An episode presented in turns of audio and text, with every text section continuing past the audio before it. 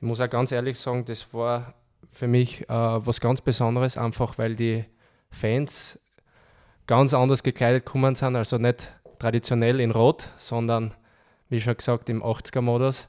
Willkommen beim GAK Adventkalender Podcast. 24 Tage, 24 rote, 24 Spiele aus unserer Reise durch das Unterhaus. Spiel 6 Herzlich willkommen zur nächsten Ausgabe unserer Adventkalender-Podcast-Reihe. Heute bei mir Ali Vanesco. Servus Ali. Danke für die Einladung. Sehr gerne. Wir haben uns für dich auch eine, eine Partie ausgesucht, die noch vielen, vielen GRK-Fans im Kopf geblieben ist. Es war das Spiel Kumberg gegen GRK, damals in der Unterliga, das zweite Spiel der Rückrunde und da waren alle Fans in einem bestimmten Style gekleidet. An was kannst du dich noch erinnern? Ja, richtig. Das war der 80er-Style. Ich muss auch ganz ehrlich sagen, das war für mich äh, was ganz Besonderes, einfach weil die Fans ganz anders gekleidet gekommen sind. Also nicht traditionell in Rot, sondern wie schon gesagt im 80er-Modus. Ähm, die einen oder anderen haben das ein oder andere auch ein bisschen zu viel getrunken, sage ich jetzt einmal.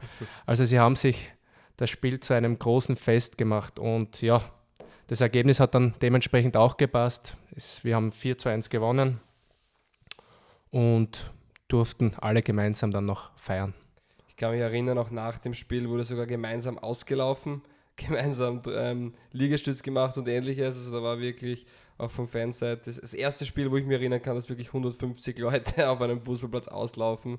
Also war definitiv speziell. Das Spiel an sich war ja auch sportlich nicht unwichtig. Man, das war die zweite Runde in der Rückrunde.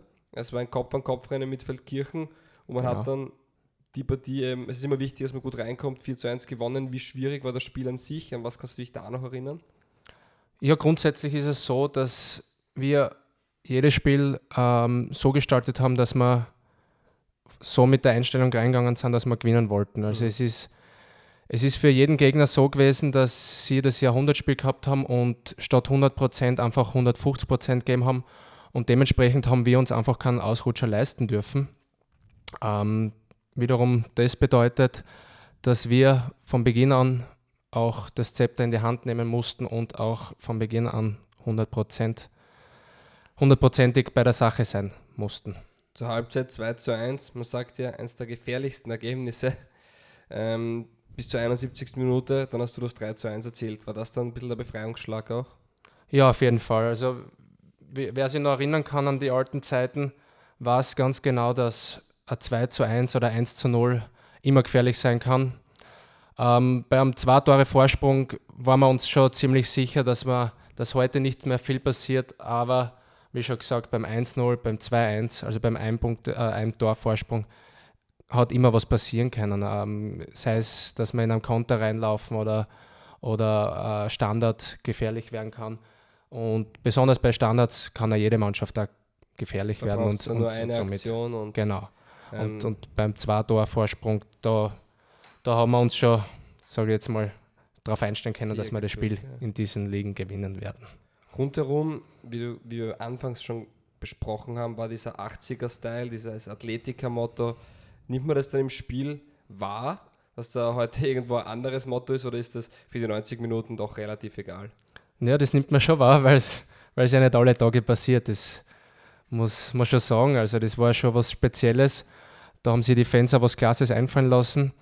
Ähm, ich muss ja ganz ehrlich sagen, die Spiele, die Heimspiele besonders, waren sehr speziell. Also, ich habe jedes Heimspiel genossen, aber auch die Auswärtsspiele, wenn sie die Fans wie zum Beispiel in Eckenberg oder auch in Kumberg was einfallen haben lassen, war das auch sehr cool und ähm, ich habe die Zeit auch sehr genossen. Also das waren schon schöne Momente dabei.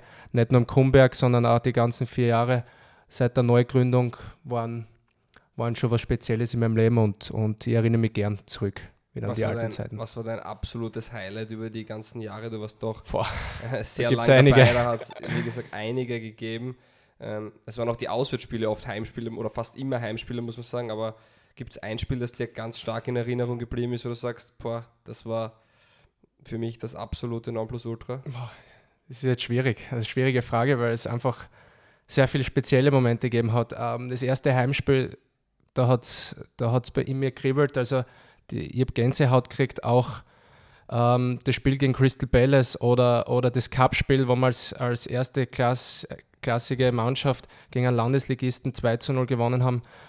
Ähm, ja, da hat es so viele gegeben, auch mein Comeback, also auch in schwierigen Zeiten war es auch schön, wieder zurückzukommen. Ich habe zwei schwierigere Verletzungen bzw. eine Krankheit gehabt. Ähm, da, das waren auch Gänsehautmomente. Also ich werde nie vergessen, wie mir die Fans da immer unterstützt haben und, und besonders zu Zeiten meiner Verletzung, sprich zu Zeiten des Comebacks, war es sensationell. Also die Verletzung war schon tragisch, aber das Zurückkommen war dafür umso schöner und, und das wäre halt sicher nicht vergessen. Wie gesagt, ich kann da nichts rauspicken, weil es einfach zu viele schöne Momente gegeben hat. Die ganze Zeit war wahrscheinlich einfach eine überragende, eine schöne, die man absolut nicht missen möchte. Ich gehe davon aus, du verfolgst den GRK heute auch noch. Ja, selbstverständlich. Sofern es mir gelingt, weil ich eben, wie gesagt, äh, beruflich verhindert bin, gelingt es mir nicht immer. Aber ich schaue schon, dass ich das jedes fünfte, sechste Spiel äh, Heimspiel den GRK zuschaue und, und auch unterstütze. Also es ist so, dass ich den GRK nach wie vor sehr, sehr ähm, unterstütze und, und auch zahlreich ins Stadion komme. Das ist schön. Wir freuen uns dann auch, wenn du vielleicht 2020 wieder im Stadion zu sehen bist. Ähm, ich freue mich, dass ich mit dir dieses Gespräch führen durfte. Ähm, Gibt es vielleicht noch eine letzte Botschaft, die du an die GRK-Fans richten möchtest? Ja, natürlich. Äh, ich wünsche allen GRK-Familien frohe, frohe Weihnachten, besinnliche Momente und erholt euch gut und startet auch angenehm und, und mit voller Energie und Kraft ins nächste Jahr.